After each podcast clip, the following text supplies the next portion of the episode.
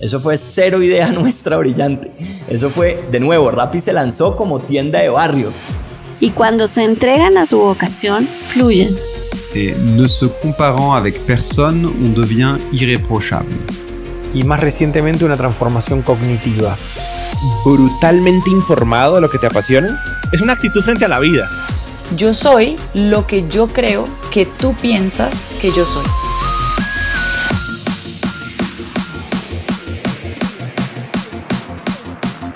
Hola, hola, hola, soy Robbie J. Fry y este es otro episodio of The Fry Show.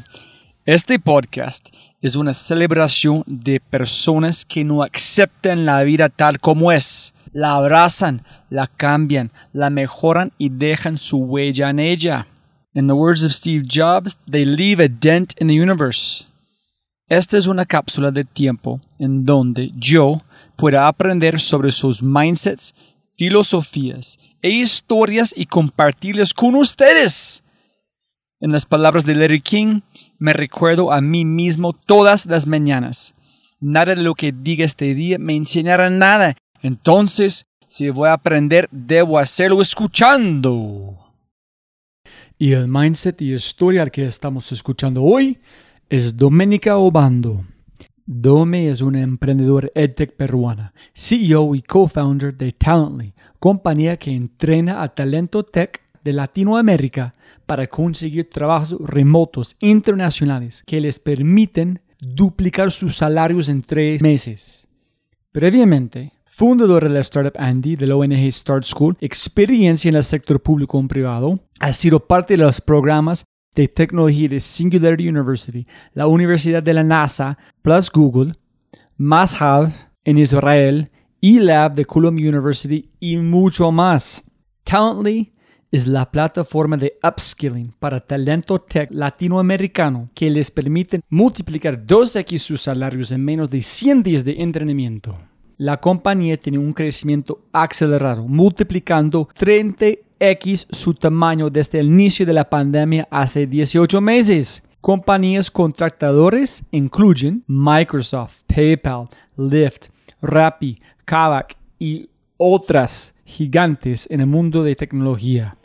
Si quieres probar Talently, si tú eres una persona buscando el mejor talento que hay en el mundo de tecnología y quieres contratar de una un developer, puedes, es disponible T-A-L-E-N-T-L, G como Yuka, Talently. Y vas a encontrar todo. Y también aquí en thefryshow.com hay un link especial para las primeras dos contrataciones gratis. En su libro Grit, El poder de la pasión y la perseverancia, Angela Duckworth plantea la hipótesis de que lo que impulsa el éxito no es el genio, sino una combinación única de pasión y perseverancia a largo plazo. Dome es la persona más gritty o valiente que conozco. Y cada vez que hablo con ella, me motiva a hacer algo audaz y significativo. Y obviamente, tengo la suerte de tenerla como amiga e invitar en el podcast.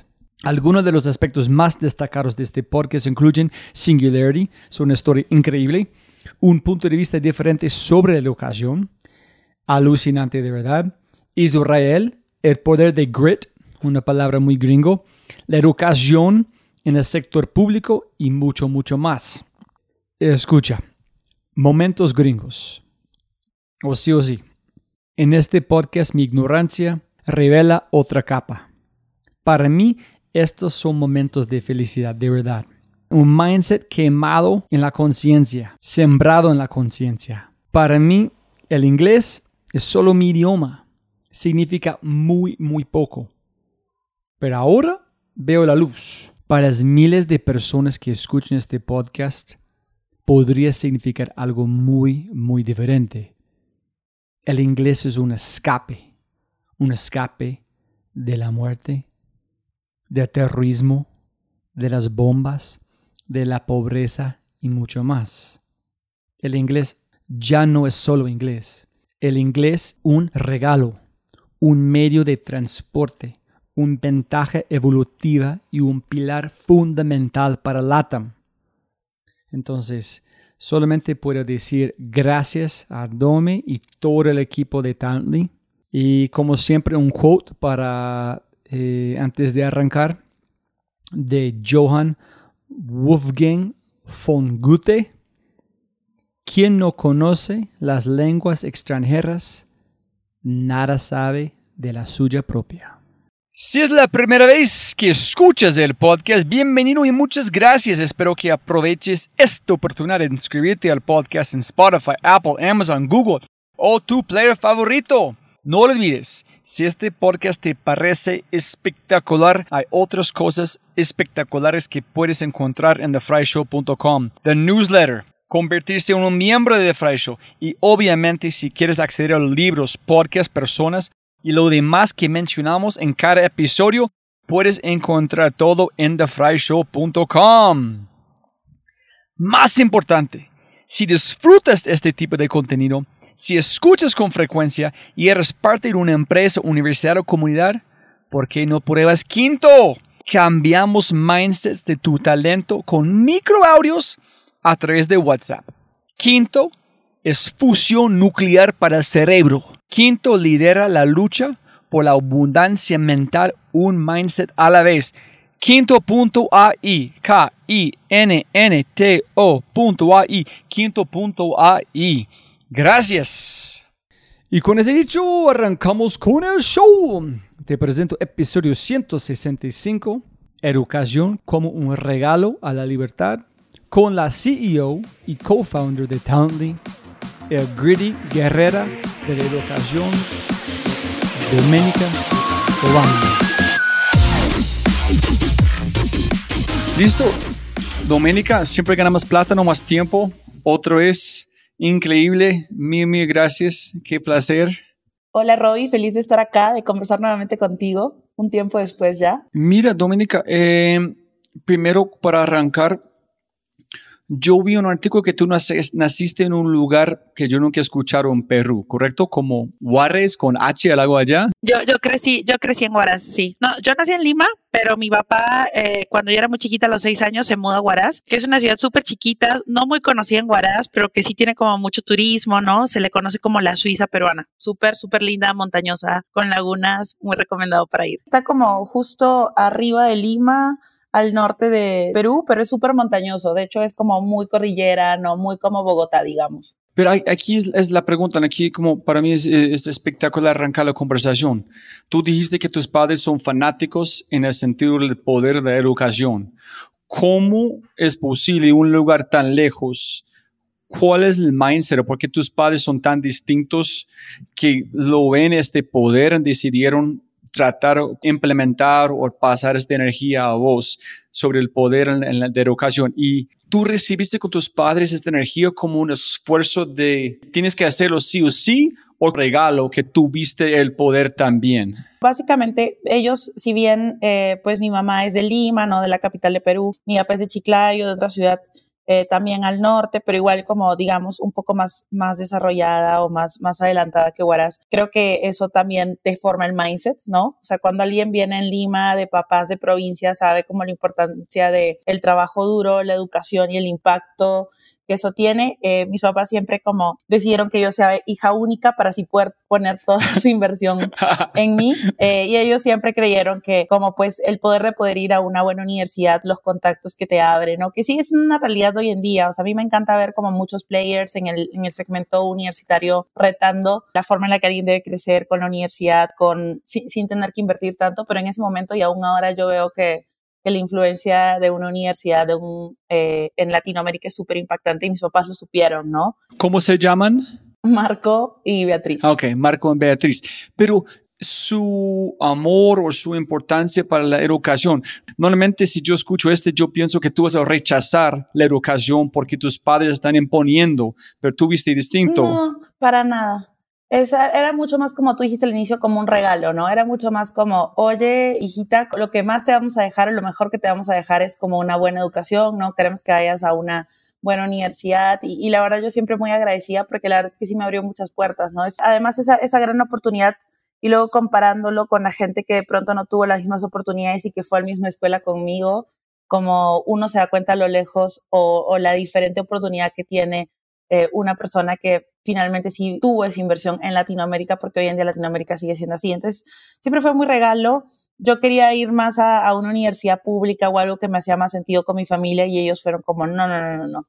Nosotros queremos que vayas a lo mejor porque esto es lo más grande que te vamos a poder dejar, ¿no? No como digamos una herencia, no como que digamos una casa, no digamos nada, es como esto es lo que te vamos a dejar y, y, yo siempre lo tomé como muy positivo. Lo único que nunca tomé tan positivo era que desde muy chica, si bien estábamos en, pues yo iba a un colegio donde de pronto en, en provincia, en Perú y en provincia en Latam en general, no hay tan buen, buena educación en inglés. Ellos siempre como en paralelo invirtieron en llevarme a, a clases de inglés y era lo que yo más odiaba, no me gustaba nada. ¿Y por qué? Como que no, no, no era divertido. ¿No? Como yo creo que me llevaba mucho mejor con matemáticas en ese momento, ¿sabes? Como que era, era mi onda y como esto de hablar en otro idioma, sonar como torpe al inicio, no era lo mío para nada y yo era como, no, no quiero ir.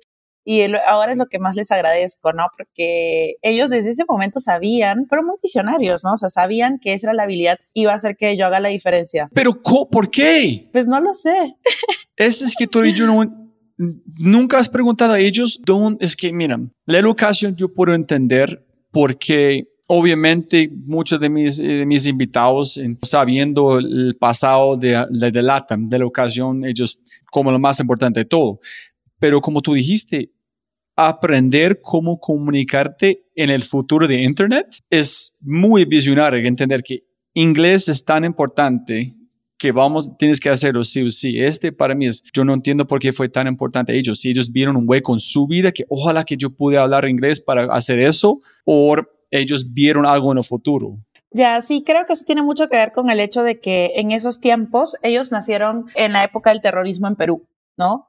Entonces, en los noventas en Perú, y de hecho era como que mi mamá siempre me decía que mientras ella estaba embarazada, como que había una explosión cerca de donde iba para trabajaba o no sabías qué iba a pasar al día siguiente, explosiones por acá, pum, boom. Y creo que eso también marca mucho la forma en la que ellos toman decisiones políticamente hablando o no, ¿no? Eh, pero el tema es de que en ese momento como la forma era irte a Estados Unidos, ¿no? O sea, poder viajar a Estados Unidos y pues conseguir oportunidades allá era mucho el tema del inglés. Entonces creo que acabamos de descubrir un poco por qué, ¿no? Y de dónde viene todo eso. Pero es básicamente tener oportunidades para salir del país cuando quieras. Y ellos siempre me han motivado mucho a, a salir, o sea, como sale el país, anda, porque pues creo que vivieron una etapa muy difícil en, en Perú, ¿no? Que los impactó muchísimo. Está muy arraigado en, en la mayor necesidad que creo que tenemos como región, ¿no? Eh, o sea, durante muchos años Latinoamérica ha podido mantenerse creciendo y relevante por exportación de minerales, ¿no?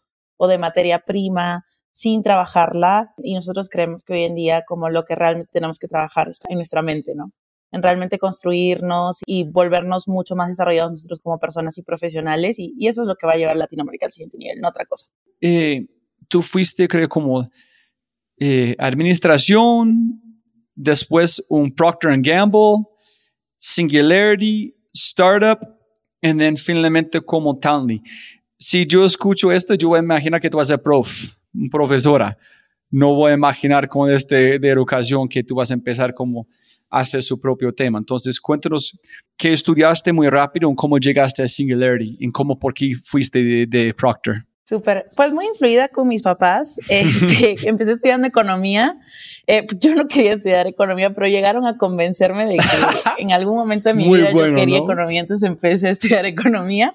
Pero no, fue muy rápido que no, que no encontré ese fit, ¿no? Yo quería hacer algo que me permita como estar en movimiento constante y economía era como muy de estar muy como individual, trabajando en una cosa, en un modelo, etcétera. Y no me gustaba, entonces me cambié a administración porque me apasionaba las cosas que veía, ¿no? O sea, estos nombres como gestión del talento que ya no se usan o como que o administración de operaciones, etcétera, o estratégica, que pues en esos momentos ya, ya son nombres súper desfasados, pero como me emocionaba mucho más, ¿no? Y cuando me cambié a administración tuve la oportunidad de poder hacer de todo a la vez, o sea, me volví eh, parte de las comunidades de Google y de tecnología y conocí el mundo del desarrollo de software que me encantó. Estuve los cinco años escribiendo en una revista que se llama Boceto. ¿En serio? Eh, donde yo entrevistaba a los CEOs. Sí, sí, sí, yo entrevistaba a los CEOs ¿Cómo de, se llama? de compañías y yo, Boceto se llama. Desde el 2011 hasta el 2016 que me gradué, todos los años de la universidad, yo escribí en una revista. y Yo siempre hacía las entrevistas y siempre iba a los CEOs y yo los conseguía y como que cada vez más comencé a ir más hacia founders de startups, ya hacia el final de, esa etapa, ¿no? Pero ¿por qué? ¿Qué aprendiste? Porque ellos en una forma te guiaron hasta otro lado, no a su lado? Es, Porque es- es buena pregunta. Bueno, pues, o sea, el tema, yo quería ser periodista inicialmente, ¿no? O sea, me veía como teniendo un programa de entrevistas Ah. o cosas así. O sea, yo ahora lo que tú haces es lo que de pronto si hubiera tomado otras decisiones yo debería estar haciendo, yo hubiera estado haciendo, pero no, no, no. O sea, tomé, tomé otras decisiones, pero en proceso yo era sumamente feliz. O sea, además de que era como un grupo de personas más como de pensamiento un poco más independiente en un business school y como pues conocer a gente muy, muy, muy crack, la verdad, eh, tener esa, esa posibilidad de conseguir una intro como sea, que luego me ha funcionado mucho en fundraising, pero yo sé conseguir cualquier intro, o sea, tú dame una semana y yo consigo la intro que necesite y ya desde ese momento lo, lo iba haciendo, ¿no? Pues hice muchas cosas, ¿no? Pero las que más me gustaron creo que fue Boceto y fue Google, también hice ISX, pues, etcétera, ¿no? Pero espera, no puedes tratar de detalles. Cuando tú entrevistas, como estás entrevistando a estos top CEOs, yo estoy imaginando que tú vas a decir, uy, yo voy a ser CEO de una empresa grande. Pero, en, pero que yo escucho es que ellos en una forma u otra dijeron a uno en su mente, eso es que yo no quiero hacer. Yo quiero hacer otro. ¿Por qué, qué aprendiste de ellos que tú decidiste, ese no es para mí? Para mí es otro mundo, con más movimiento. Eh, mira, la verdad es que lo que hacen los CEOs de compañías está, está interesante, no lo voy a negar. Sin embargo, en paralelo tuve la oportunidad entre los internships que tuve, un internship que tuve fue en una startup que estaba acelerada en Guaira, ¿vale? Entonces, yo me enamoré del ecosistema startup. O sea, después de pasar por ese internship en Guaira, yo decidí que yo tenía, quería hacer una startup de tecnología y quería realmente como cambiar las cosas, ¿no? La, energía que yo veía en esos coworkings en Guaira es algo que yo jamás vi en la universidad, en ningún trabajo, eh, ¿sabes? Donde la gente está como toda muy apasionada por hacer las cosas, pero sin dejar de como having fun at the same time. Como que creo que los emprendedores no, no dejamos de pasarla bien y de amar lo que hacemos porque nos vaya mejor llegar más lejos, ¿no? Quizás algunos sí, pero no es mi caso. Mi caso es como, yo hago esto porque me apasiona, me mata y porque no hay otra cosa que me haría más feliz en el mundo. Si no, tal vez estaría buscando otra cosa, porque siempre he estado como un poco en búsqueda de la felicidad en el, en el ámbito profesional, ¿no? Como muy tomando decisiones de qué es lo que me va a llegar a en 10 años hacer lo que más me guste posible, ¿no? Entonces creo que siempre tomé mucho mis decisiones así en el ámbito profesional sin duda y en otros ámbitos también. Y entonces cuando yo empecé a entrevistar CEOs, yo ya había pasado por esta startup, entonces yo ya tenía esto en mente. Me acuerdo todavía cuando entrevisté a Gonzalo Vegaso, él es el founder de Chasqui, eh, una, una compañía que pues muy interesante en Perú. Y Gonzalo venía de Google y yo lo entrevisté como por mi pasión de Google, de haber estado en comunidades de Google. Era CEO en ese momento de AG Group, de un grupo peruano bastante grande, pero él estaba invirtiendo en startups y toda la conversación giró en torno a la pasión de startups, a que él estaba invirtiendo en startups. Y cuando él armó su propia startup, eh, un, que no era Chasqui, yo en cuanto supe que él estaba ahí, yo me cambié de trabajo, dejé PNG y me fui a juntos. Entonces creo que, que sí, ese, ese amor que encontré yo en las oficinas de Guaira es lo que, lo que me llevó a ese mundo. ¿Tú siempre tuviste una visión de largo plazo como tus padres? Yo quiero algo que en 10 años voy a ser siguiendo feliz o es algo que tú evolu- evolucionaste durante su proceso de como profesional? No, creo que mm, fue más propio el tema de, buscar esa pasión por lo que hacía.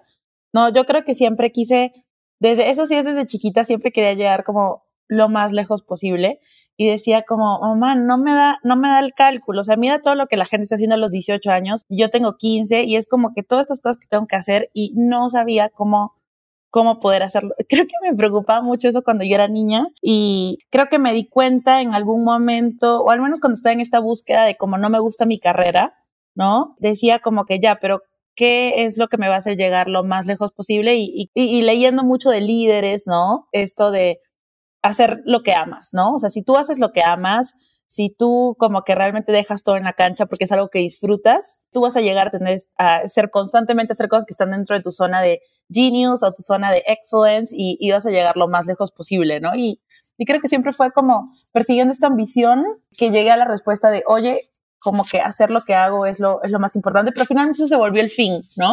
El fin, porque me cambié de carrera y fue como, oye, fue una gran decisión porque la tomé buscando hacer algo que amara, ¿no? Luego, cuando me fui de la empresa de Guaira para irme a P&G, fue como, oye, lo hago porque creo que esto va, esto va a ser algo que me va a nutrir a mí, que yo aprenda muchísimo y es algo que me va a encantar hacer como marketing de este tipo de productos, como que su, o sea, gigantescos, mundiales, y me va a enseñar para volver a hacer lo que yo quiero que es ser startup founder, ¿no? Es como que siempre tomar decisiones guiadas por, por la pasión y por qué es lo que va a sacar lo mejor de ti, qué es lo que te va a apasionar más creo que fue una decisión muy personal y, un, un, encuentro como con mi experiencia propia, ¿no? De tener esta disyuntiva de carrera. No, no, esto es brutal. No quiero montar en esta pregunta. Es, eh, Doménicas,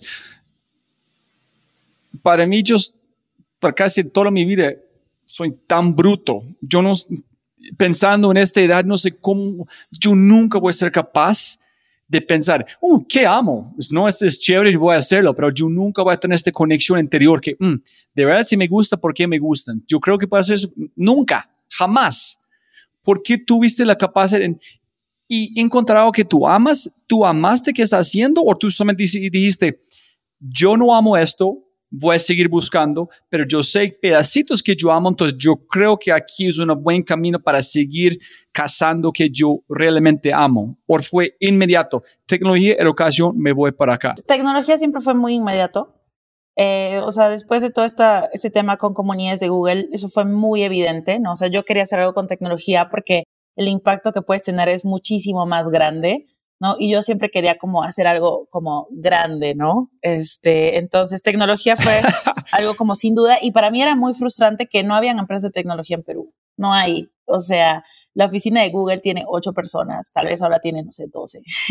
no hay oficina de Facebook, ¿sabes? O sea, habían oficinas de, sé, HP, o sea, de Dell para vender eh, a supermercados, ¿no? O sea, como que no hay oficinas de tecnología en Perú, no cuando yo encontré mi pasión por la tecnología. Y eso me hizo, después de, de saltar este startup de, de, Gonzalo, después de volver al mundo corporativo, como tener que, que buscármela mucho, ¿no? Fundé una ONG al salir de la universidad con uno de mis mejores amigos y luego de eso traté yo siempre de como meterle tecnología por donde sea y terminamos haciendo al final como una, haciendo una NGO, pero para desarrollar habilidades digitales en colegios públicos. O sea, siempre como que el call de la tecnología fue muy grande y el call de la educación ha sido más, a pesar de que hoy en día es como toda yo, soy muy como EdTech, Future of Work, creo que fue un call más, más progresivo.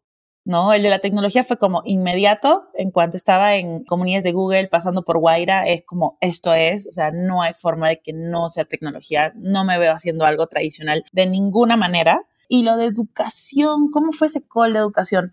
Yo cuando empecé Star School, que es la ONG que te cuento, me enamoré completamente del tema educativo dejé mi, otro trabajo corporativo, una empresa súper chévere peruana que admiro muchísimo, Belcorp, este, con presencia en toda Latinoamérica, viendo temas de estrategia, empezando el VC interno de la compañía, ¿no? El, el corporate VC de, de Belcorp, porque quería ir al Ministerio de Educación, o sea, me llamaba como que hago esto en Star School todos los días, gratis, muero por esto, me encanta, pero no está nada articulado mi trabajo. Es como mi trabajo como que no, no hay como un círculo virtuoso que realmente construyo cosas más grandes por tener ese trabajo y esta pasión. Entonces me voy al Ministerio de Educación y creo que ahí cambia todo. Esa decisión valiente de dejar ese trabajo como que más seguro, más chévere, como incluso de mejor validación con tus amigos y familia y tomar la decisión a pesar de que como mucha gente me decía, no hagas eso, no estés loca, pero no hubo una sola persona, y hablé como con ocho personas dentro del Ministerio de Educación, que me diga, no vengas. Todos me decían, Dome, tienes que tomar, este es tu call, tienes que tomar este trabajo. Y duró muy poco el trabajo, pero cambió mi vida, ¿no? Pero Doménica, cuando tomaste esa decisión, tú dijiste que fue duro. ¿Por qué? Suena que como fue la plata, fue no sabía por qué, por qué la, y qué dijeron sus padres durante toda esta aventura. Sí, o sea, en primer lugar, si el salario era considerablemente menor, no recuerdo si 30 o 40% menos. Creo que ese, ese, era un factor importante. El segundo es mucho el tema de, de la validación, ¿no? O sea, como creo que a pesar de que cada vez los ministerios se están fortaleciendo en Perú, no es como un buen lugar para trabajar en teoría. Hoy en día aún pareciera que un profesional vale más trabajando en el sector privado que en el sector público. Y eso, mi visión cambió absolutamente en cuanto tomé ese trabajo. ¿no? Mi visión hoy en día es como la gente que trabaja en el sector público porque lo ama está a otro nivel. ¿No? O sea, a otro nivel de calidad, sí, sí, a otro nivel de calidad humana, de calidad profesional, o sea, lo dan todo todos los días. Yo admiro muchísimo a la gente del Minedo en Perú, del Ministerio de Finanzas, que son dos ministerios que, que han jalado muy, muy buena gente. ¿No? que ahora tienen muy buena gente y, la verdad es que tengo la mayor admiración y, y, yo volvería, la verdad. Siempre digo que estoy esperando la llamada de un gran amigo mío que me prometió convertirse, convertirse en presidente del Perú. Para lo que me llame, yo, yo quiero estar ahí. Entonces empecé a ver openings del ministerio, de pronto no tan atractivas. Al final la que llegué fue muy interesante, pero como que ya estaba buscando un cambio porque no me sentía no me sentía todavía, no sentía que estaba como tomando mi máximo potencial. Y cuando alguien está tomando su máximo potencial, lo sabe. Yo creo mucho en que, en que si uno hace lo que quiere, como que la plata va a llegar sola y yeah, that's fine. And I'm comfortable about that. Como que nunca he tenido dudas de si eventualmente me va a faltar plata para una o aquella cosa importante en la vida. Siempre he sido muy confiada de que eso va a pasar. O sea, de que yo he nacido para estar bien en ese sentido porque me enfoco en las cosas importantes, que no es eso, ¿no? O sea, como That's it.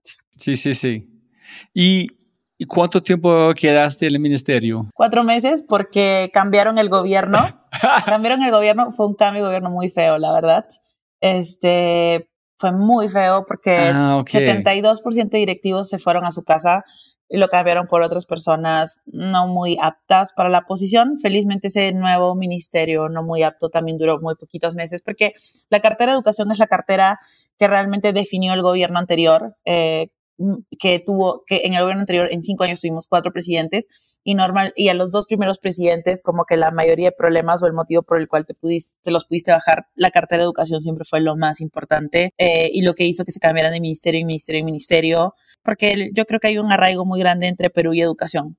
¿no? El hecho de que nuestra población en su mayoría como que no tenga eh, realmente las herramientas o acceso a educación de calidad, marca todo, ¿no? Y tener a los maestros tan poco satisfechos con las condiciones que se les dan, haciendo huelgas, deteniendo la capacidad de ingreso a educación, hace que, que realmente como ah, la historia del Perú sea marcada por, por temas de educación y también explica por qué hay tan buenos emprendedores de tech en Perú. Eso es otra de las cosas que me enorgullece muchísimo del país. De, de mi piso nomás, nos fuimos, no sé, de 60 a 40 personas como totalmente, mm, mm, o sea, como creo que la gente que está en, en el gobierno es una gente, son personas que realmente tienen que creer en lo que hacen, al menos en, en, carteras importantes como la educación. Es gente que está ahí no por el dinero, porque está, podría estar ganando el doble o el triple en otro lado, sino porque está haciendo un impacto. Y si tú no crees en tus líderes, tú no vas a seguir ahí, definitivamente. ¿no? Súper, entonces al final hacemos un un gracias a, a, a, Marco y Beatriz, pero yo voy a dar un gracias a, no quiero nombrar nombres, a quien fue este líder que todos se fueron, porque gracias a él Tandy existe, estamos aquí platicando, yo tengo tu amistad en mi vida, entonces gracias a esta persona terrible, tenemos como Tandy que están teniendo un impacto gigante. Entonces, quién sabe si fue un líder increíble que estás haciendo vos, ¿no? Muchas gracias, Robbie, por eso. Eh, pero sí, pues hasta, hasta las cosas que de pronto no son tan afortunadas en su momento, cuando ya las ves en perspectiva, eh, realmente hay mucho de que estar agradecido de que se dieron así las cosas. Súper, es un buen, sí, gratitud en este momento está. Pero gratitud siempre es más sencillo en el espejo de mirando adelante, pero eso es como de madurez. Totalmente. ¿Cómo llegaste entonces? ¿Cuándo fuiste a Singularity? Porque cuando yo recuerdo con tú y yo estamos platicando en 500, este fue un momento muy importante para vos. Es cuando tú volviste a Perú como voy a conquistar. Sí. Eh, de hecho, fue después de, de, de, entrar al ministerio, yo como, sí estaba muy enojada de que eso hubiera pasado, ¿no? Porque era como, yo tomé, yo tomé la decisión correcta, ¿no? Como yo hice estas cosas, como siguiendo mi fórmula y. Yo tengo razón. Sí, ¿no? Como, mi fórmula. Esto no, esto no debió haber Tan racional. Así. Sí, esto no debió suceder así. Exactamente, entonces estaba muy molesta y en ese momento como empecé a aplicar algunas oportunidades, la situación en el Perú estaba un poco inestable políticamente hablando en el sentido de que ya estaban como tratando de, de, sacar al primer presidente que tuvimos, ¿no? Al que fue elegido, porque tuvimos cuatro al final durante este último periodo. Eh, a mí el tema político siempre me ha gustado mucho, o sea, podemos dedicarnos horas de horas de horas hablando, eh, sobre todo la política peruana. Entonces, eh, eh básicamente como decido em, comenzar a buscar experiencias afuera, más experiencias de aprendizaje, ¿sabes? Para mm, ya ahora sí con la decisión de quiero meterme a EdTech, o sea, como que esta vaina es. ¿no? Porque ya había pasado por el Ministerio de Educación, ya tenía Star School detrás, entonces ya, eh, ya tenía bastantes cosas armadas ahí y ya con la decisión de, de meterme más a EdTech, empiezo a aplicar como, pues ya sabes, a becas, pasantías, etcétera. Y me salieron dos oportunidades. La primera es de irme un mes a Israel, eh, aprender como básicamente cómo ellos entienden la parte de educación para K-12. Entonces me voy un mes entero a Israel para conocer mucho más de la, de la cultura israelita, que es, una, es algo que me dejó fascinada. ¿Tú fuiste allá por un mes? Sí, sí, sí, sí, sí. Me quedé un poco más, me quedé un poco más de un mes porque también quería como, pues conocer Israel, que es uno de los países más interesantes del mundo desde mi perspectiva. ¿Tú conocí, eh, eh, hay un chico que pasó por este podcast que se llama Julian Bender, que fundó una empresa así, Sirena. Es como mensajes masivos Mm, sí, de... Sí, sí, conozco Sirena. Ajá, pero conocía y- a, a, a Migue, no, no al. Ah, ok, sí, que fue adquirido por, eh, no me acuerdo el nombre en Brasil, pero estamos hablando de perseverancia en loco. Y me dijo, no, no, es, cuando yo fui allá, yo aprendí, mira, ellos tienen que servir en la guerra, toca, y o como ser un soldado. Y cuando tú estás arriesgando todo, tu vida, a guerra constante, etcétera, arrancar un startup en fallar es nada, ese es cero. Porque ya hiciste todo, arriesgar mi vida, arriesgar un negocio, cuando yo parece cualquier cosa, es nada. Entonces hablamos de, él aprendió de verdad el nivel de qué significa lucha, qué significa riesgo, en qué él está haciendo, abriendo mercado en otro país, es nada. Si ellos van a arriesgar su vida, para mí abrir mi, mi negocio en otro país, en arriesgarme a fracasar, psh, sencillo. Pero como para él, él dijo, ir a Israel puso todo en perspectiva de qué es riesgo, qué es no, en qué están disponibles a hacer para lograr algo increíble. Entonces, allá les sé, güey, ¿qué aprendiste? ¿Cómo fue? Es impresionante Israel, ¿no? Muchísimas cosas que aprender, pero tal cual muchísima admiración eh, de la resiliencia de la gente, ¿no? Eh, o sea, te das cuenta que es un país pequeñito, ¿no? O sea, como rodeado de enemigos o de países que te están declarando la, la guerra, básicamente un desierto con muy poco acceso a agua. Eh, entonces, y ellos finalmente se volvieron como los líderes de todos los temas de seguridad, ciberseguridad, hidráulica, todos sus problemas los hicieron sus más grandes fortalezas, ¿no? Eso es otro nivel de mindset y todo el tiempo están innovando todas las cosas. Es que es eso, es como al tener necesidades mucho más básicas de defenderte, no de subsistir, te das cuenta que empiezan a salir innovaciones mucho más grandes. Entonces, cuando yo veía el tema de educación, la política que ellos tienen de educación es súper fuerte, ¿no? Es, eh, tienen su propio mindset, todo está muy, eh, ellos mismos lo han desarrollado y es como, tú ves el tema de ratios de Israel y Israel se las gana todas con el nivel de población que tienen, son los que tienen mayor ratio de premios Nobel, de libros escritos, de escritores, de científicos, como que la gente realmente le está rompiendo ya y ellos empiezan su carrera mucho más tarde que un latino, que un europeo. Ellos recién van a la universidad a eso de los 25 años. A los 30 años ya están listos para comenzar su vida cuando nosotros a los 30 años ya tenemos que estar en Latinoamérica muy logrados. Yo tengo 27, o sea, así eso nos ayuda a dar perspectiva. Entonces creo que no tenerle miedo a demorarse a tomar su tiempo de explorar, de conocer, de entender, de y, luego como ya tener mucha más definición de qué es lo que quiero hacer y voy y lo hago bien. Entonces, la verdad es que pura admiración por el tiempo que estuve allá en Israel, conociendo la cultura, descubriendo, ¿no? Como todo el tema de lenguaje, de religión, que realmente es, es impresionante y, toda la parte de la cultura eh, emprendedora y tecnológica está simplemente a otro nivel porque creo que sí buscan dar la milla extra en cada cosa, ¿no? Y en educación hubieron muchas cosas que aprender que yo no he visto en Estados Unidos, en Europa y pues tampoco en Latinoamérica, que creo que ellos lo están haciendo a otro nivel simplemente. Cada vez tú estás viendo el futuro. Wow, un país con educación, propósito, con tecnología, imaginándote Perú, imagínate que es posible con esta energía de educación como el, este raíz o este parte principal de todo. Perú puede ser primer mundo, ¿no? Pero ¿qué viste en Israel? ¿Cuál fue la parte principal que tú llevaste desde allá? Si fue de educación, ¿fue eso que es de, como el core o convertir sus problemas en tus ventajas?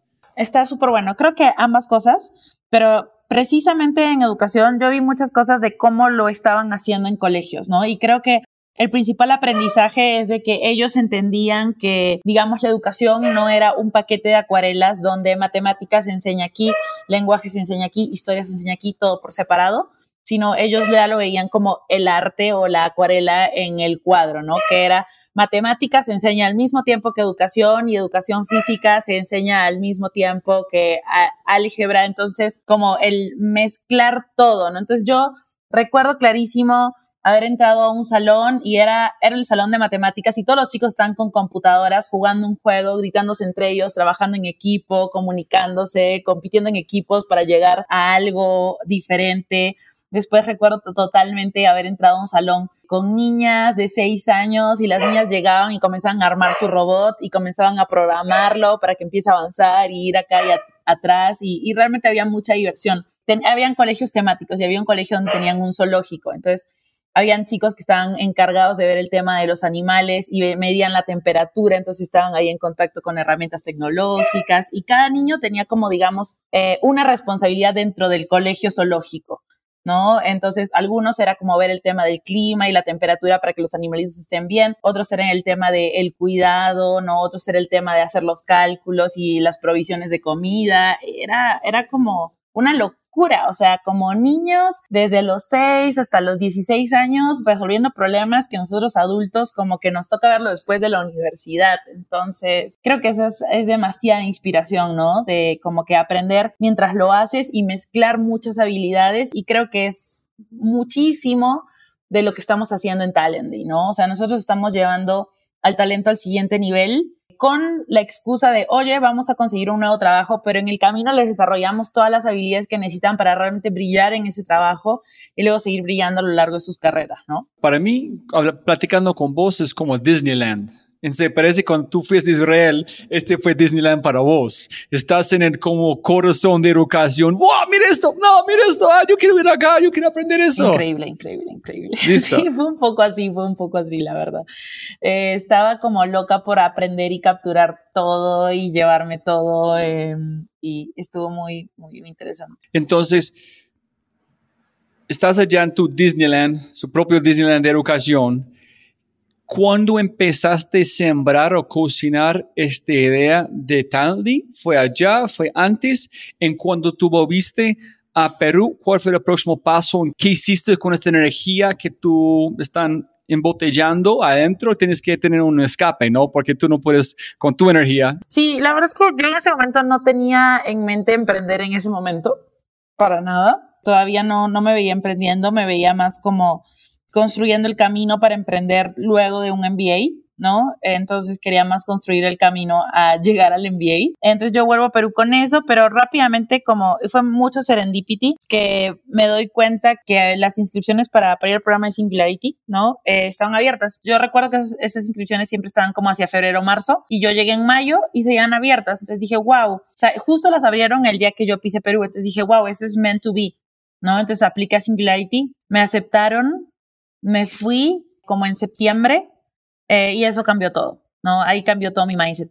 Estaba en Singularity, me voy, eso, eso lo cambia totalmente todo. Creo que lo más fuerte que me da Singularity es realmente... No, detalles, detalles, todo. ¿Cómo llegaste? ¿Qué estás esperando? ¿Qué viste? ¿Cuántos más latinos o latinas? Cuéntanos todo. La verdad.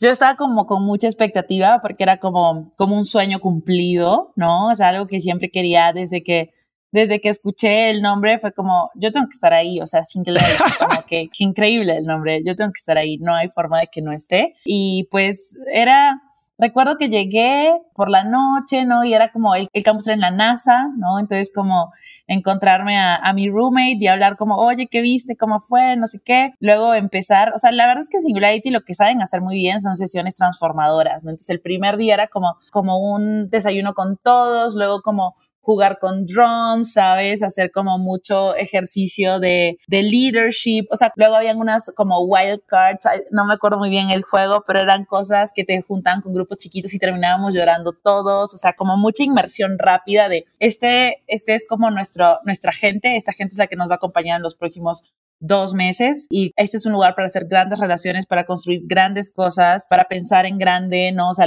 speakers de lujo que ya te mostran cómo iba a ser el futuro y la verdad es que yo me sentía como ya, sí, Sí, Israel era Disneyland, yo no sé cómo podría descubrir a Singularity, eso ya era otro nivel, otro nivel de inspiración, de conexión con la gente, con los fellows, ¿no? ¿Cuánto tiempo? Fueron dos meses allá eh, y un mes más como ya cada uno desde, desde donde estaba, pero la verdad es que la conexión que yo tenía con la gente allá en Singularity, nunca jamás en mi vida le, le he vivido en ningún otro grupo humano. ¿Por qué? Eso es algo que sacan muy bien de uno. O sea, son gente de todos los países, también hay gente de Estados Unidos, pero gente de todos los países como con tanta energía, ¿no? Y tanta vibra y tanto sintiendo que este es un lugar para llegar a construir estas cosas, que hay muchos espacios de vulnerabilidad, de conexión, donde realmente como pues haces esos amigos para toda la vida, ¿no? O sea, no hay forma que yo llegue a algún país donde está la gente singular y no termine viéndolo, saliendo con ellos y tú sigues viendo ahorita en el grupo todavía fotos de ellos cuando se encuentran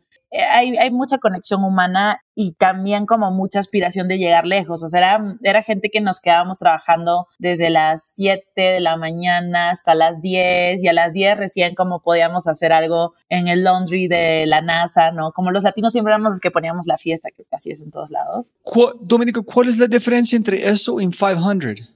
Porque como me suena igual, si tú no diste uno singular y otro es 500 startups, yo voy a pensar que tú estás hablando de 500 startups, no de Singularity. ¿Tú estás armando un proyecto o solamente trabajando en múltiples proyectos en Singularity? ¿En cuál es la diferencia entre las dos amistades en, en este? Sí, en Singularity tú haces tus, tú armas tu propio proyecto. Creo que el, los stages son muy variados, o sea, yo no tenía nada, no, nada de nada. Llegué con mi, eh, con la que en, en ese momento era mi socia a armar como las cosas desde cero y había gente que ya estaba muy lograda, ¿no? Que llegó solamente a hacer como acuerdos comerciales con compañías en Estados Unidos, leverage by Singularity, ¿no? Entonces, es diferente porque creo que la experiencia que te da Singularity es mucho más humana, es mucho más para que tú crezcas como persona y la compañía va a crecer si tú creces como persona mientras que el F500 es mucho foco en la compañía. En si la empresa crece, tú vas a crecer como uh, al revés. Al Uno revés. jala el otro, otro jala. Ah, wow. Exacto. Yo nunca voy a imaginar esto. Yo voy a pensar Singularity al revés, que no es sobre el, eh, el ser humano.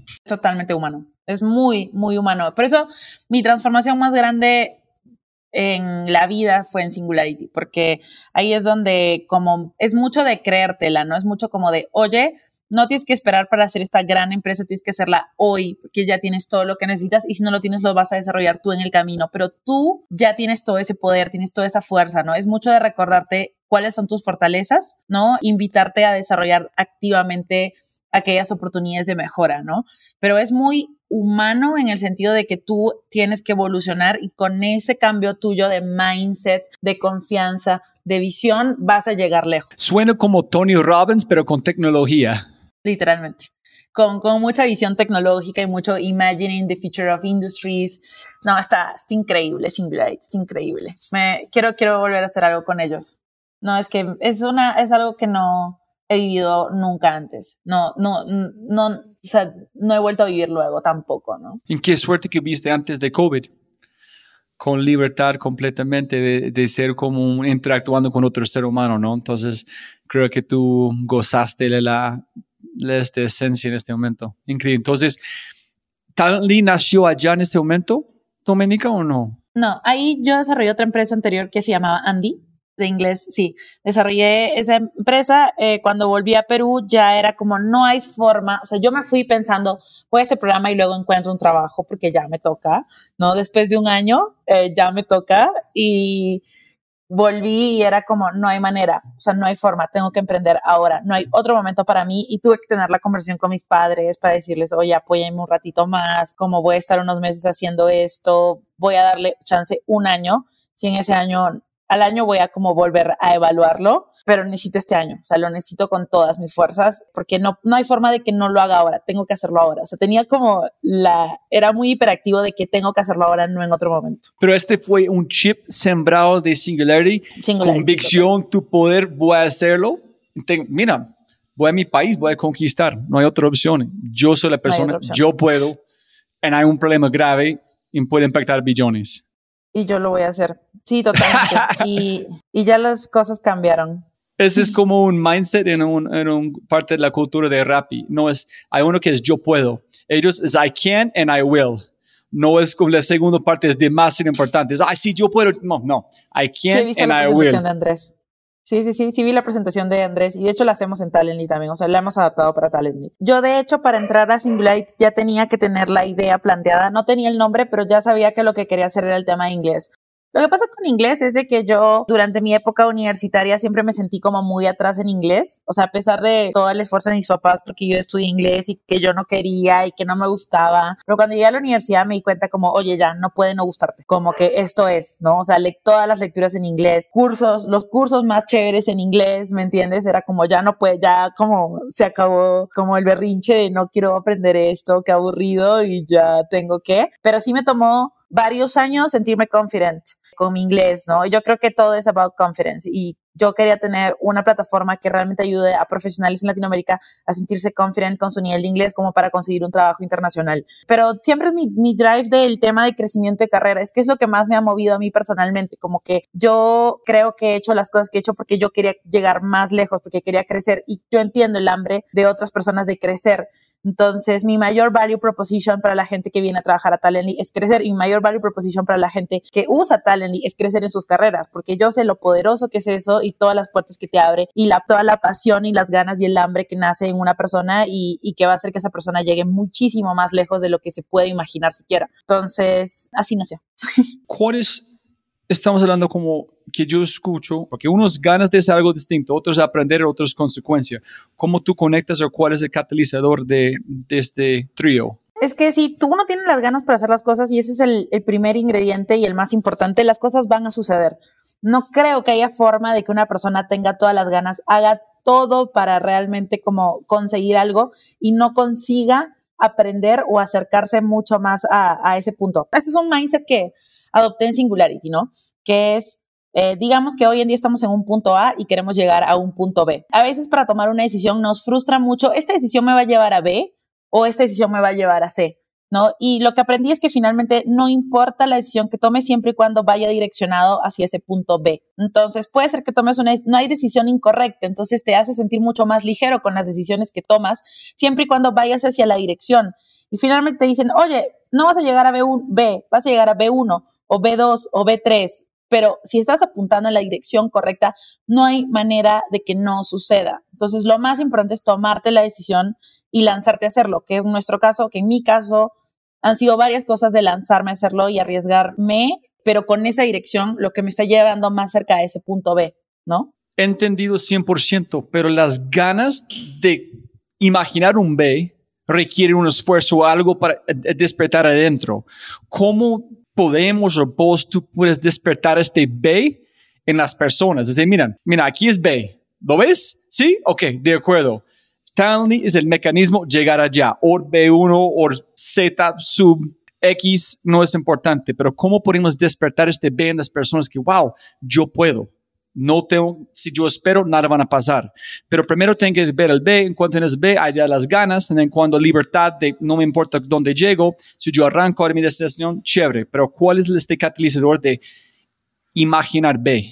Me gusta mucho esa pregunta. Lo que yo he visto muchísimo, Robbie, es de que un success case es la mejor forma de imaginar un B, ¿no? Entonces te voy a poner el ejemplo. Rappi, ¿no? O sea, antes de que existiera un Rappi en Colombia, eh, no era tan fácil imaginar el B, que era como un multi-billion dollar company que se vuelva en una mafia para que muchísimos emprendedores salgan en la región y no solamente crezca Colombia, sino que crezca Latinoamérica, ¿no? Ese B, por ejemplo, en Perú cada vez se está delineando más con un Creana, ¿no? Es como que, oye, está en una serie B, levanto 70 millones. Entonces, los success cases son las mejores maneras de que en la comunidad encuentre ese B. Y es lo mismo que hacemos en Talently. En Talently nos enorgullece como presentarle a la gente como, oye, mira esta chica colombiana que consiguió ese trabajo en Microsoft, qué increíble. Mira este chico peruano trabajando en PayPal, en Shopify, ¿no? Como que, oye, mira este chico boliviano trabajando en IRL, haciéndole la competencia a Clubhouse desde otra startup. Esos success cases son los que ayudan a uno más en visionar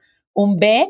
Eh, entonces, nada, nosotros en Talently queremos ser ese success case que envisione a la gente en Perú y en Latinoamérica a, a ir por eso. Eso es increíble. Entonces, vamos a llegar a Talently, obvio, pero es como Talently es el B y el proceso y el resultado y la forma. Ustedes son, despiertan el B, permiten a la persona crecer y llegar a como cualquier dirección en seguir avanzando, en ser este B por alguien más. Totalmente. Eso es lo que más me gusta, que el círculo virtuoso es, hay un B, entonces eso inspira a otros 10 Bs, entonces esos de ahí inspiran a otros 10 y como que es un círculo muy virtuoso y que, que está muy, muy interesante lo que se está armando ahí. ¿Cuándo lo mataste o cuándo pivoteaste y cómo llegaste a tal?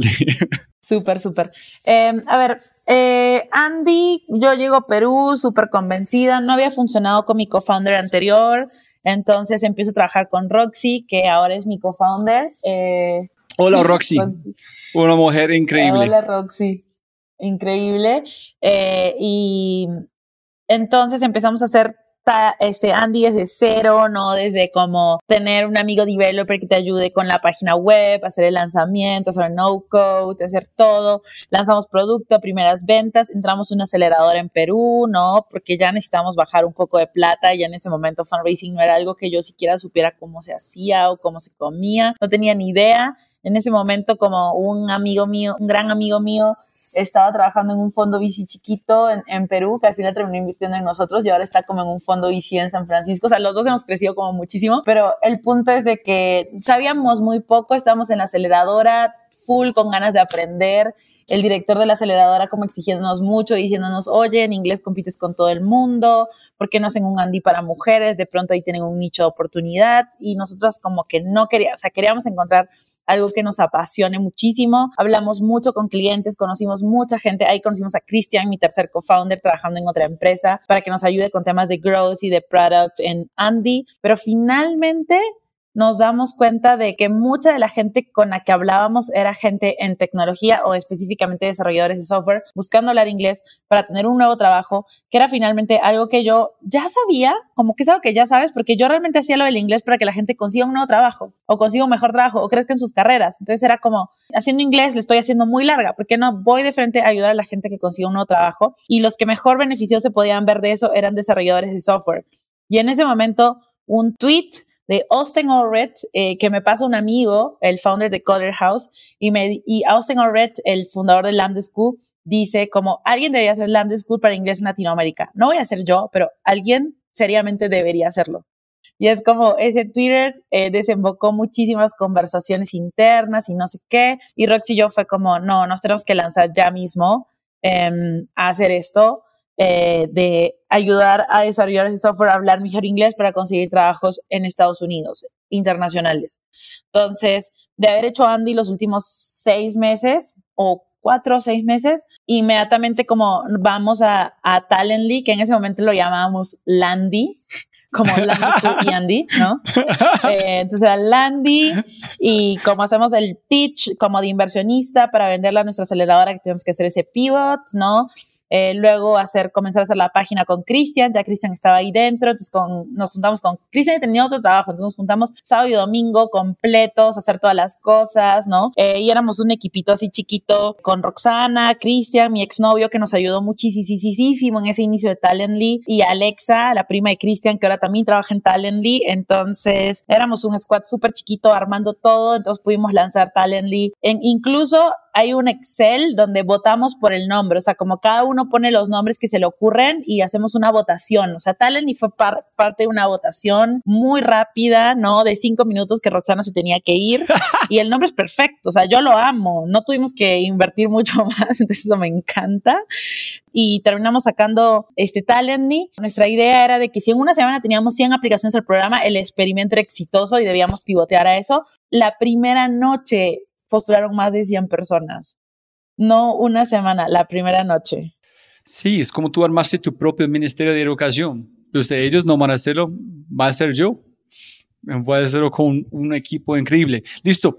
Cuéntanos, por fin, Dominica, sobre cómo corriste este primer experimento, cómo hiciste Typeform.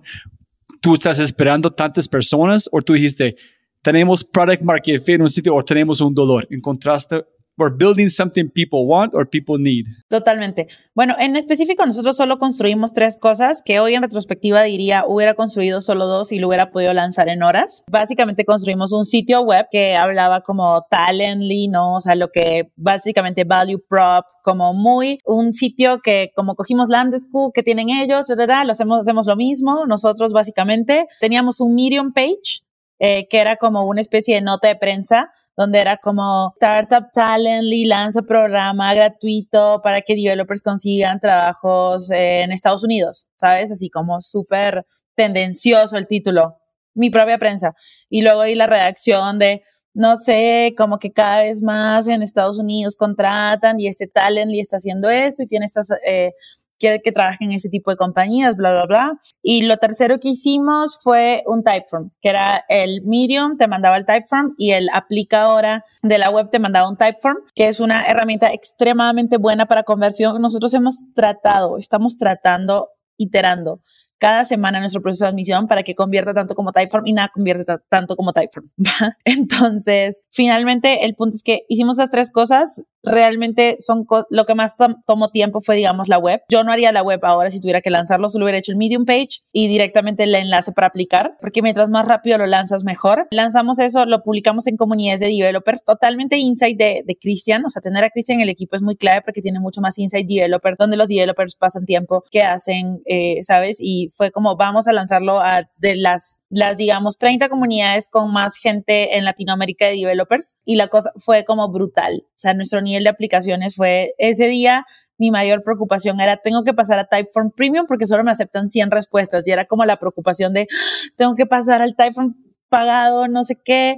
Y pues fue, fue una locura, la verdad, desde que nos dimos cuenta que era algo que la gente necesitaba, que la gente necesita muchísimo, ¿no? Y cada vez que hablamos con developers es, es, que no sé cómo lo hicieron, que justo tienen esas tres cosas que son las que me faltan, que es este tema de la parte empleabilidad, la parte inglés, que sufro con el inglés, que no me siento confiado, y esta parte de reforzamiento técnico para entrevistas, como no sé cómo lo hicieron, y, y la verdad es que fue mucho estar cerca de, del cliente cuando recién empezamos. Fue mucho como pedir feedback hasta por las puras, esforzarnos muchísimo en realmente darle algo que a ellos les funcionara y los ayudara a conseguir el trabajo en el tiempo que hoy en día estamos orgullosos de poder decir que es menos de 100 días para conseguir el trabajo con Talent. ¿no? Mira, no, está como tengo lágrimas en los ojos. Es como tan sencillo de gente hacen cosas tan complicadas en ustedes en dos segundos con un problema ya tiene Talently. Es como, es increíble cuando las cosas Israel Singularity, un tweet, Roxy, Christian, y boom, ya empresa.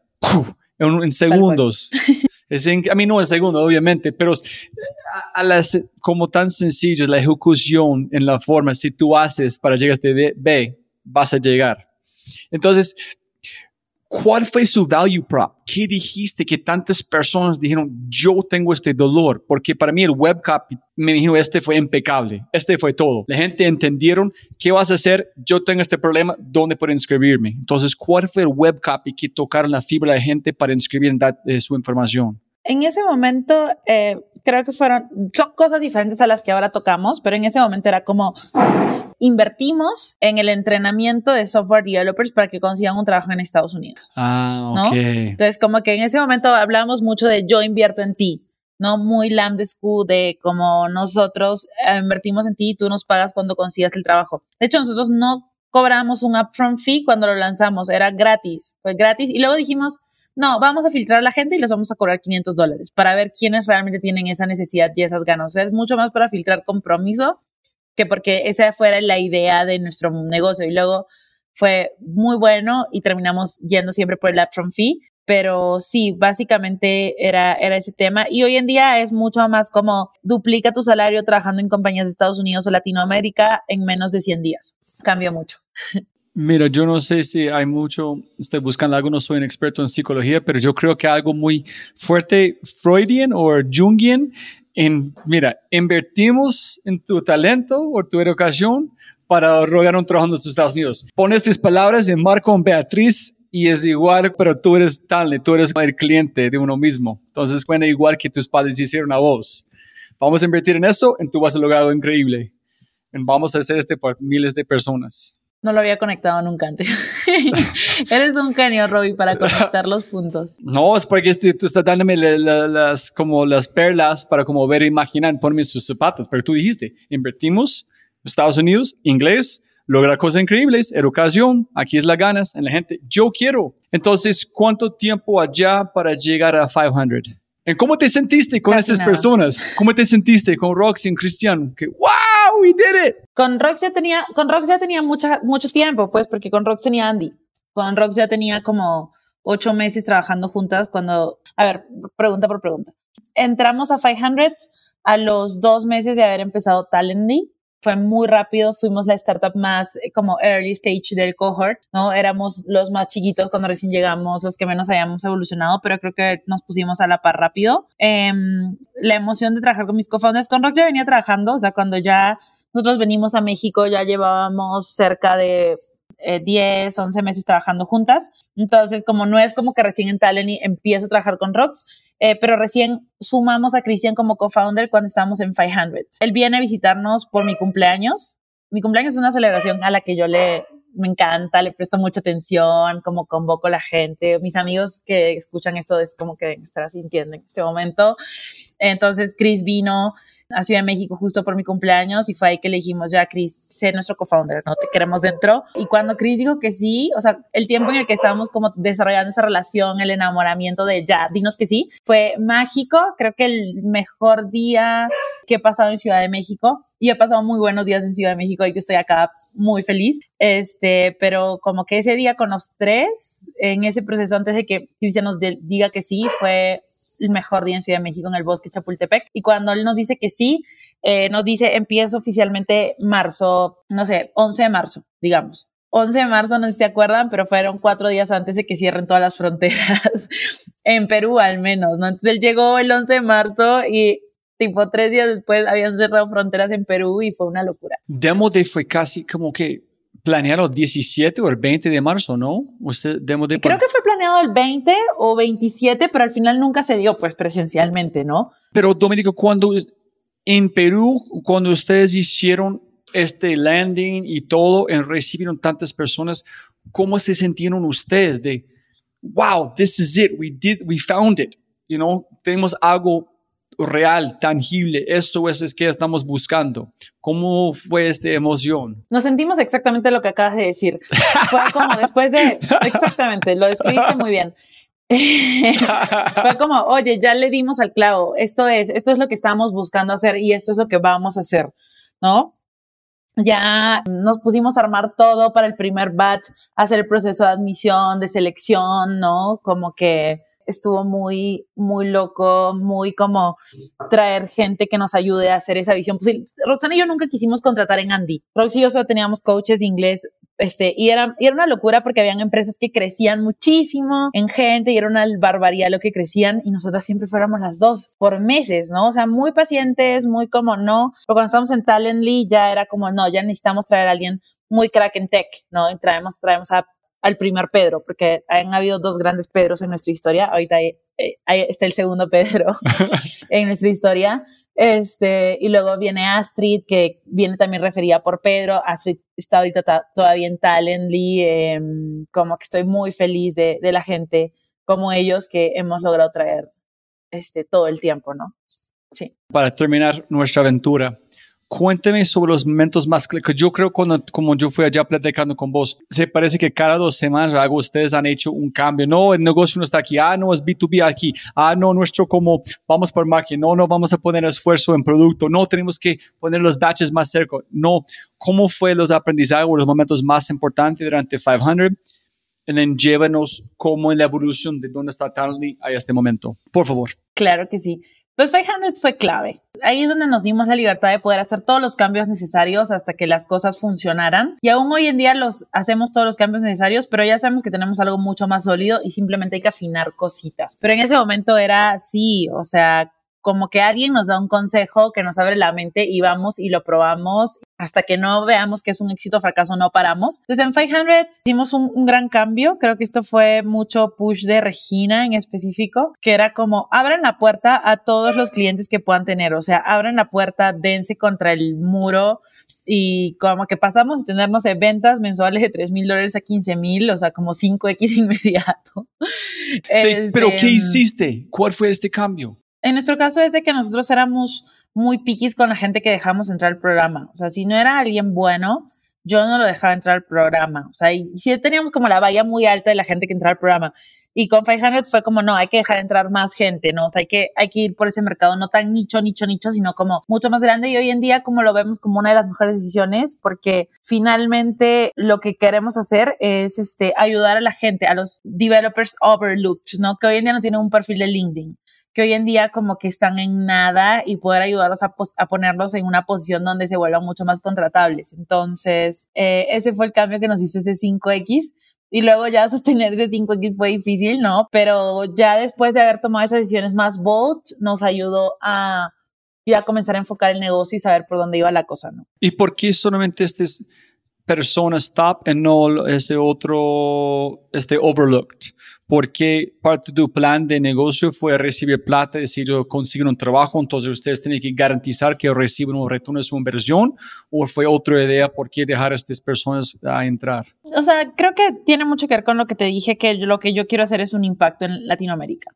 ¿no? O sea, yo como tal, ni creemos que somos player clave, que cuando digamos, oye, Latinoamérica es una región desarrollada, digamos, lo, fue una construcción de mucha, mucha gente haciéndolo, pero Talently fue parte clave de que lo hagamos, ¿no? Entonces, por eso es importante no como que solamente ir al latinoamericano por el cual empresas están videando, o sea, como yo creo que hay un top 5% de developers en Latinoamérica que reciben nuevas oportunidades todos los días en su LinkedIn todos los días en su LinkedIn y están siendo push muy como muy mucho reciben mucho push de las empresas por moverse y cada seis meses se están moviendo porque cada vez les ofreces más y más y más y más plata. Y yo no creo que ese sea la forma correcta de crecer como región creo que la forma correcta de crecer como región no es como solo ir por los rockstars, sino ayudar a la gente a que se convierta en rockstar. Entonces es muy importante no solo dejar entrar como a los mejores, porque a esos mejores les va a ir bien con o sin Talently.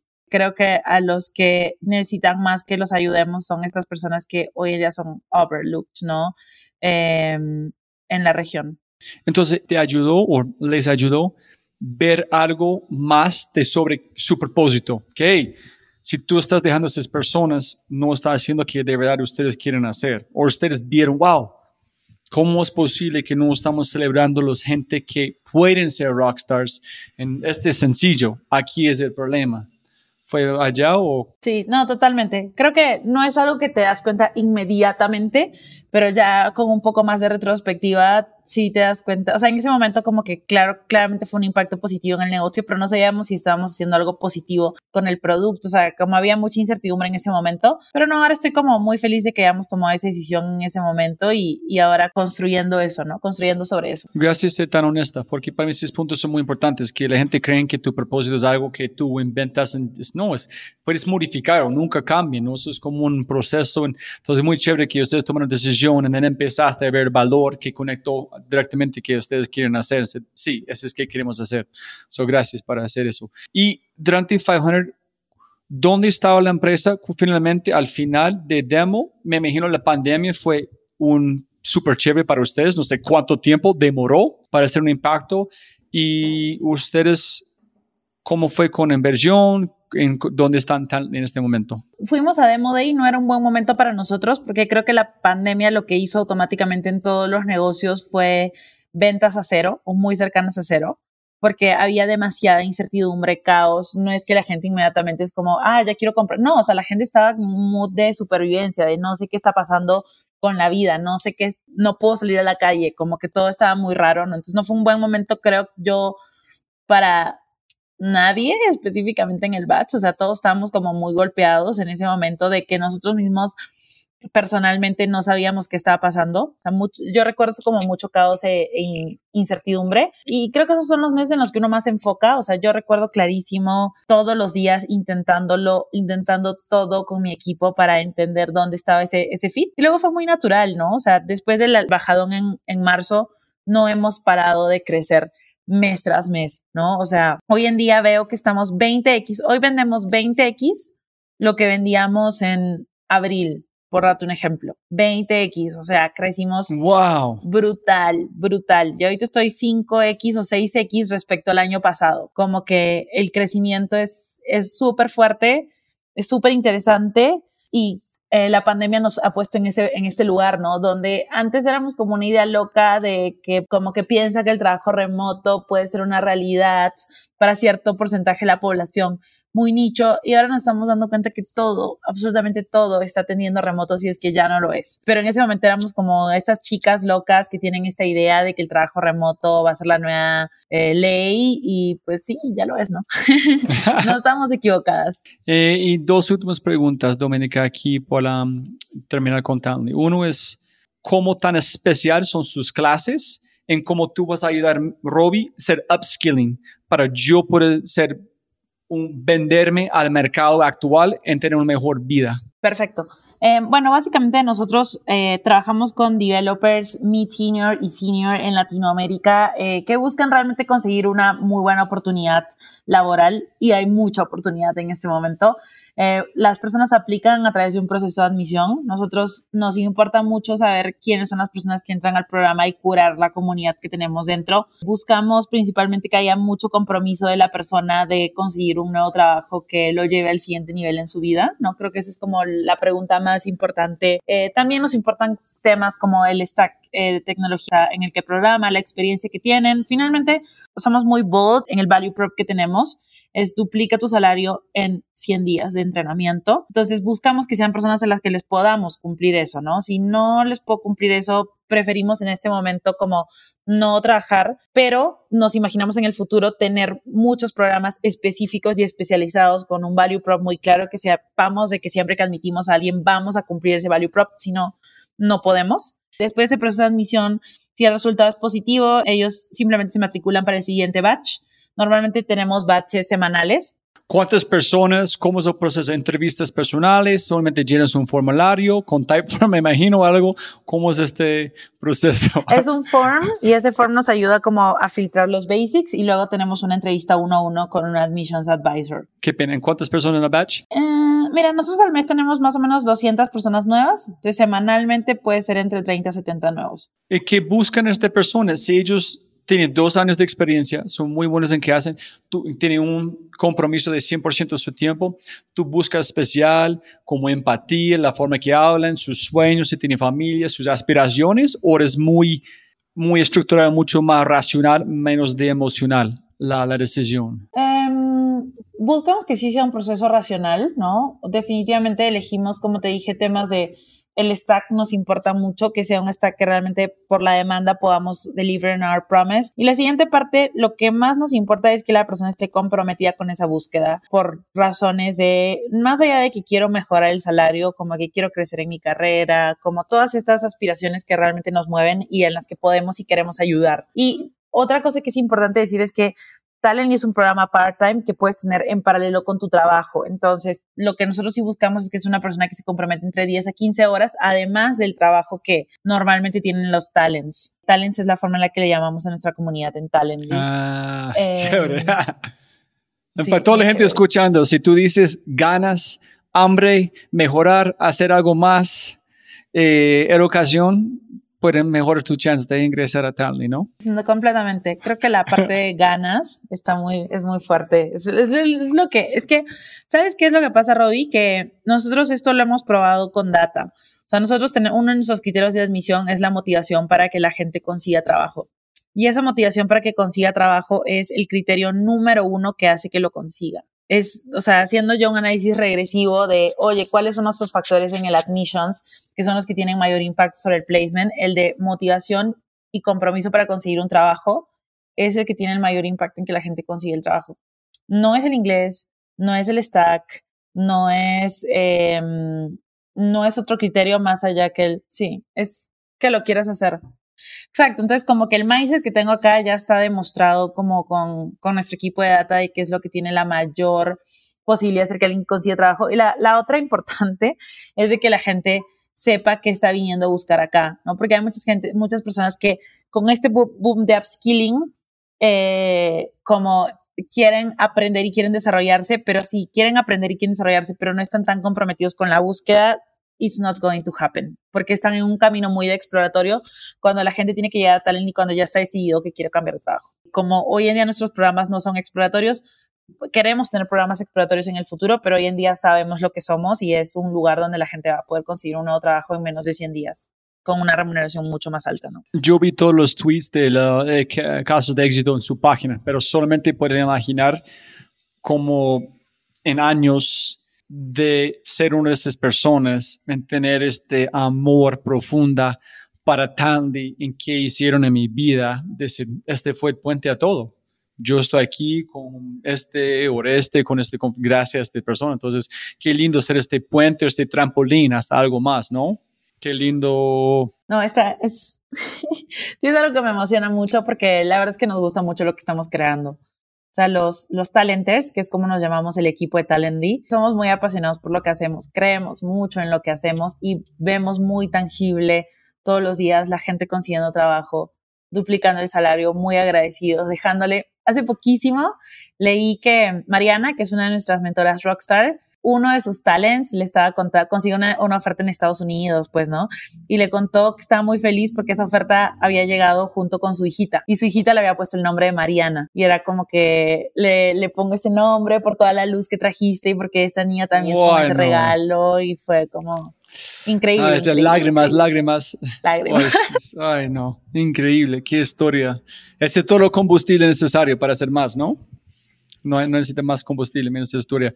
Mira, entonces, cuando ellos están pasando por el proceso, ¿cuál es este upskilling, Doménica? ¿Qué pasa? Cuéntanos sobre upskilling, que es muy importante. La primera parte, y es en la que somos, eh, estamos muy especializados, es en la parte de empleabilidad. ¿Qué quiere decir? Cómo mejorar tu CV, LinkedIn y portafolio para que, ser atractivo ante reclutadores. Ahí es donde yo creo que falla el, la mayor, el mayor porcentaje de developers en la región, ¿no? O sea, como te digo, todas las empresas están videando por el mismo 5% de developers, ¿no? Donde hay un 95% de developers desatendidos que están entre el tema de no tengo un perfil de LinkedIn, lo tengo muy malo, no lo tengo actualizado, no llama la atención, no está bien hecho, este, y simplemente los reclutadores en la región nunca van a llegar a ellos porque esa es la principal forma de, de conectar con developers hoy en día para reclutadores. Entonces, la primera parte es como realmente tener un perfil que sea atractivo para el mercado, ¿no? Donde realmente el developer entienda qué tipo de trabajo quiere tener, qué tipo de compañías quiere atraer, a qué tecnología se quiere especializar. es como una parte más de yo entiendo hacia dónde quiero ir y construir un perfil para ser atractivo hacia este lado del mercado. La siguiente parte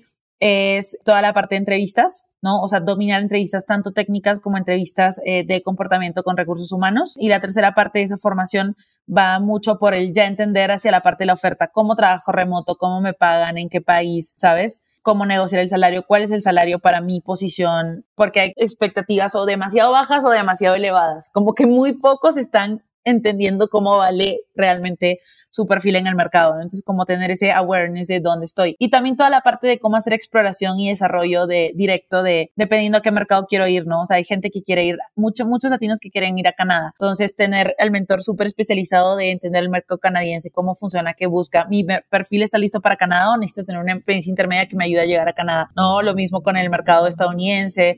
Es como mucho de entendimiento de mercados. Y por eso mis mentores son muy especializados. Mis mentores están, cuando no están mentoreando, están haciendo research todo el día. Mis mentores no son personas que tengan otro trabajo y en sus tiempos libres hagan talent. Y mis mentores están como al 100% haciendo todo el research que se necesita en la industria para que estos chicos tengan éxito, ¿no? Y que finalmente ya lo hacen el deployment en estas sesiones de mentoría. Sí, es que suena como sus mentores son su producto, porque si ellos no entienden el mercado, no pueden ayudar a entrenar a esta persona por este mercado, no tienes éxito. sí, este en gran parte sí, En gran parte sí, pero también todo el contenido que tienen estos mentores lo llevamos a contenido grabado eh, y escrito disponible en la plataforma.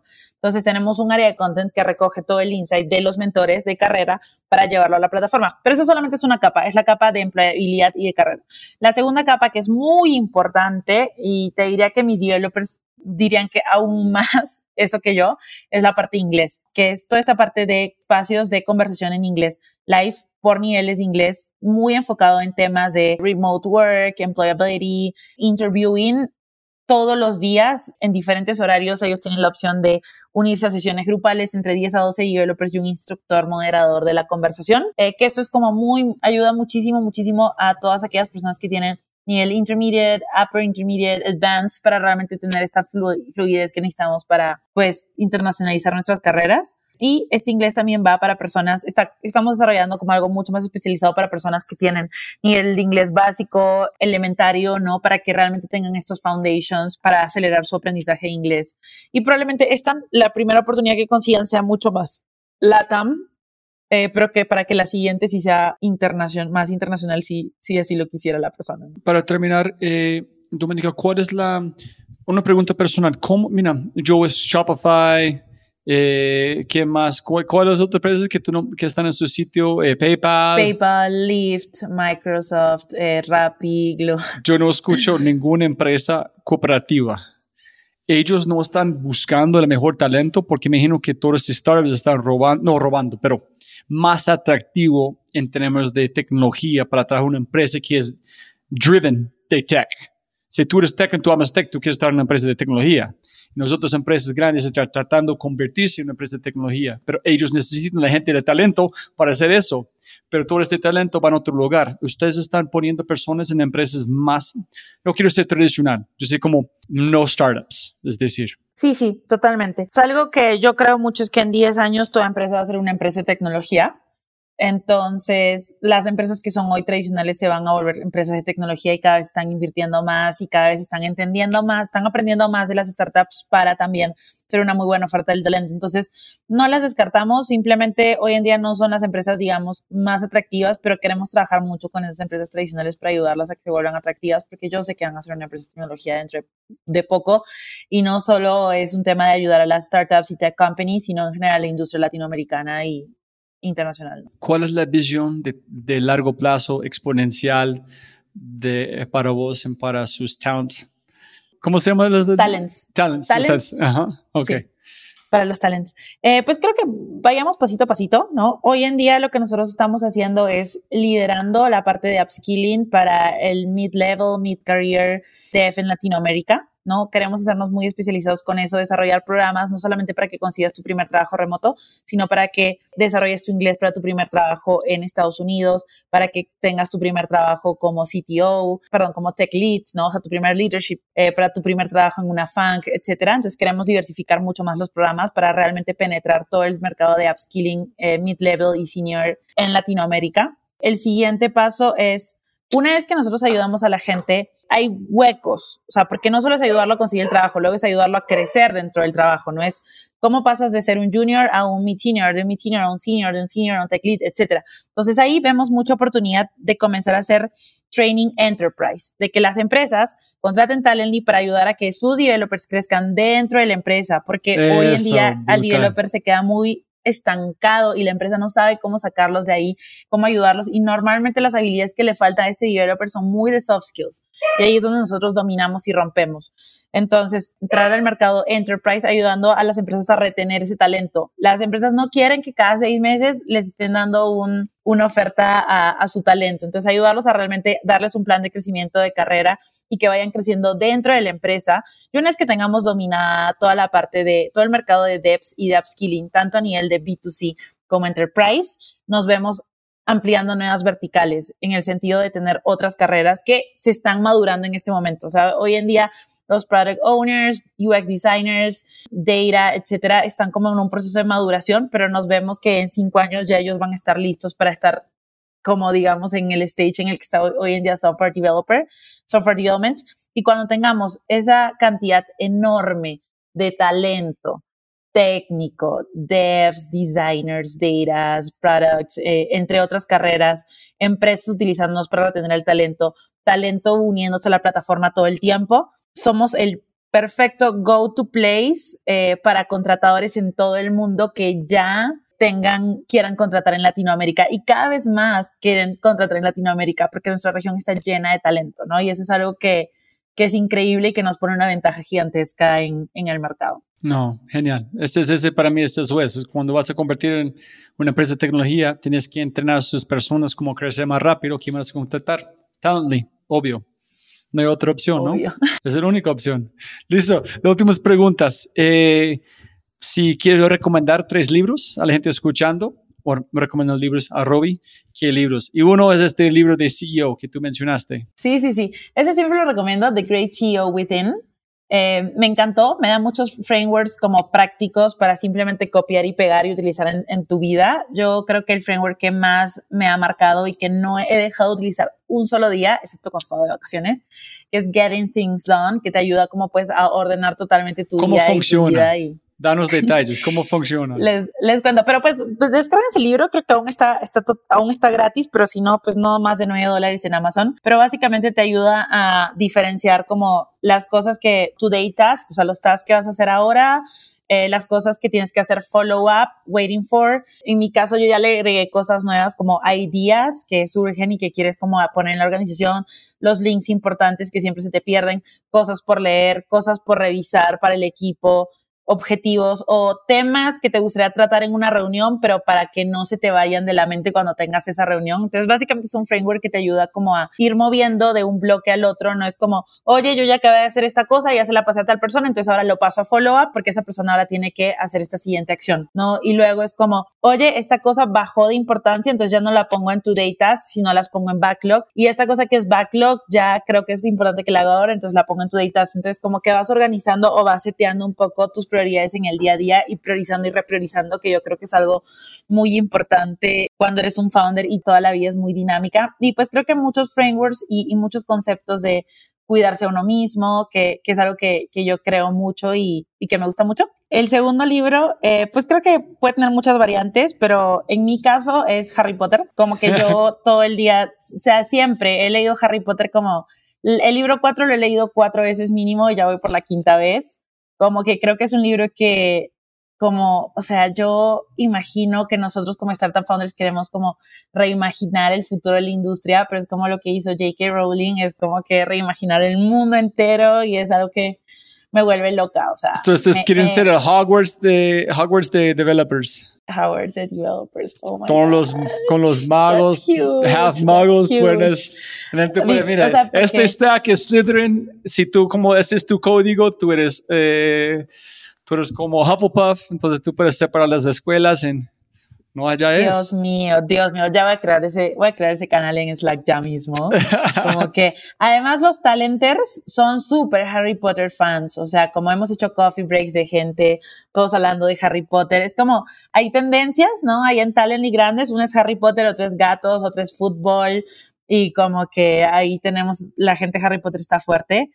Y también tiene mucho que ver con la edad, ¿sabes? Puedes nombrar tu, tu, el código especial como, como spells, ¿no? En Guardian Levioso, este código es para dar un nombre de, de magia, porque la forma que, que permite a las personas usar el código a hacer cosas, ah, no, mira, yo tengo este spell de código. Qué brutal, qué brutal. No, está, está muy loco. Entonces creo que hay un libro así para cada generación. La mía es Harry Potter y siempre lo va a hacer y siempre voy a seguir leyendo esos libros. O sea, ahora en Kindle estoy volviendo a leer el, el uno. Me encanta y tercer libro em, es otro que recién leí hace poco. Creo que muchas veces, como lo recomiendo mucho, que es The Subtle of Not Giving a Fuck. Creo que muchos lo leyeron, el de Mark Manson. Eh, pero creo que es básicamente darle a cada cosa la importancia que se merece. Y hay demasiadas cosas que, en el, que para un founder son demasiado importantes y luego lo ves en retrospectiva y era como, no, no debía haberme desvelado tanto o no debía haberme descuidado tanto o no debía haberme dado esas preocupaciones que realmente no merecían o no tenían ese tamaño. Entonces creo que es como dimensionar mucho cada problema y darle a cada uno el momento y espacio mental que se merecen y no más. ¿Y tú has leído The Hard Thing About Hard Things? Estoy leyendo ese con The um, Sand Hill Road, Secrets of Sand Hill Road. Y es como, este es normalmente creo que la gente no lo ve tanto así, pero a mí me gustó más el de el de The Secrets of Sand Hill Road. Me pareció como más como una historia contada como, como real. En cambio, The Hard Things of Hard Things también como me gusta, pero creo que a nivel de estilo enganché más con el otro. Tú eres la primera persona que mencionó otro libro de CEO. Entonces yo quiero saber cómo, cuál fue la conexión con uno y no el otro. Entonces, este, como este libro tiene uno, es muy fuerte en muchos sentidos. Entonces, yo entiendo cómo si dar un chip distinto a ver la misma cosa. Sí, yo creo que eh, eso es una cosa importante respecto al tema de la lectura. O sea, yo amaba leer, yo te conté que quería ser periodista, pero básicamente siento que leer cosas de negocio como que cuando en tus tiempos libres es como, sabes, ya estoy viendo cosas del negocio todo el día, entonces no estoy desconectando realmente. Entonces, si voy a leer una historia y The Hard Things About Hard Things es bastante storytelling, como quiero leer Harry Potter o quiero leer otra cosa de sci-fi y no necesariamente como que de algo también de emprendimiento, ¿sabes? Creo que va más por ahí el motivo por el cual. ¿Cuándo fue la última vez que tú cambiaste tu mente radicalmente? Tú dijiste, hijo pucha, fui equivocado por cinco años de mi vida. ¿Cómo es posible que yo pensé así en el mundo de allá? Sí, cuando fui al psicólogo por, eh, por primera vez en bastante tiempo, cuando llegué a Ciudad de México para la 500 Startups, eh, me di cuenta que realmente el foco y la prioridad debía estar más allá del trabajo, no hacerme productiva trabajando más, sino hacerme productiva dándole su espacio de tiempo a cada cosita en mi vida, ¿no? Familia, relaciones de pareja, amigos, eh, como deporte, comer bien, es muchas veces más importante para el éxito de uno que solamente trabajar. Wow. En, ese tú no, no, has pensado antes, cuando llegaste ya, cuando después de tertulias, en estas pláticas, empezaste a decir, wow, ok, hay, otra vida que pueden dar mejor eh, impacto de qué está haciendo. Totalmente, que va a hacer que te vaya mejor incluso, ¿no? Porque en esos tiempos yo no podía dormir. Eh, y como imagínate todo lo que te puede quitar la productividad no dormir, ¿no? No, increíble. Ok, súper. Buena respuesta. Muchas gracias. Eh, si pudieras ingresar a la mente de cualquier persona por un día para entender cómo ellos piensan, viven, cómo ellos llegaron a sus ideas o conectan puntos, ¿a qué mente ingresaría? David Vélez. ¿Sí? que, sí, totalmente.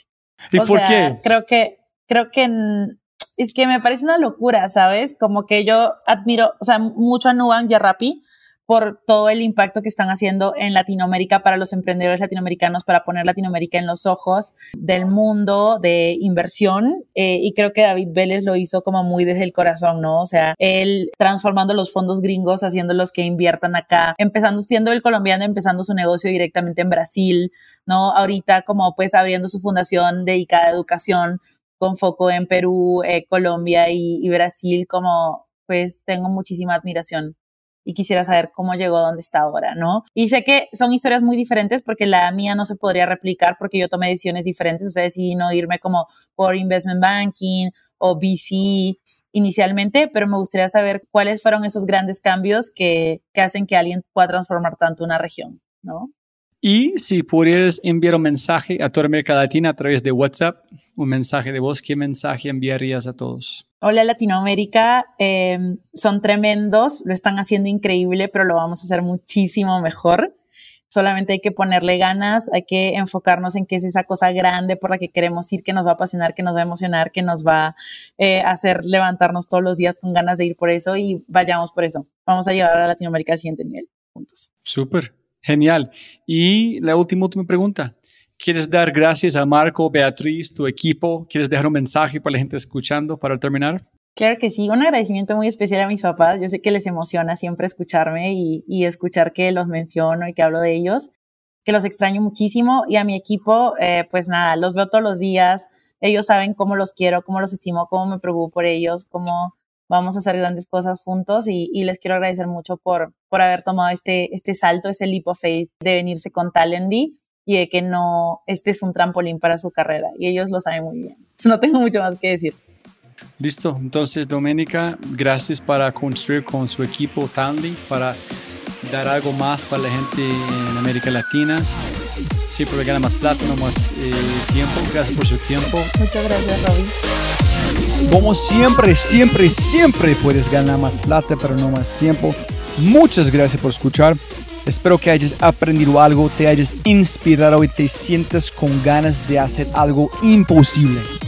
No olvides, si este podcast te parece increíble, hay otras cosas maravillosos o maravillosas que puedes encontrar en thefryshow.com, el newsletter, convertirse en member o miembro de Fry Show y obviamente si quieres acceder a libros, podcasts, personas y lo demás que mencionamos en los episodios, puedes encontrar todo en thefryshow.com. Y con ese dicho, hasta el próximo episodio. Chao, chao, chao. Chao.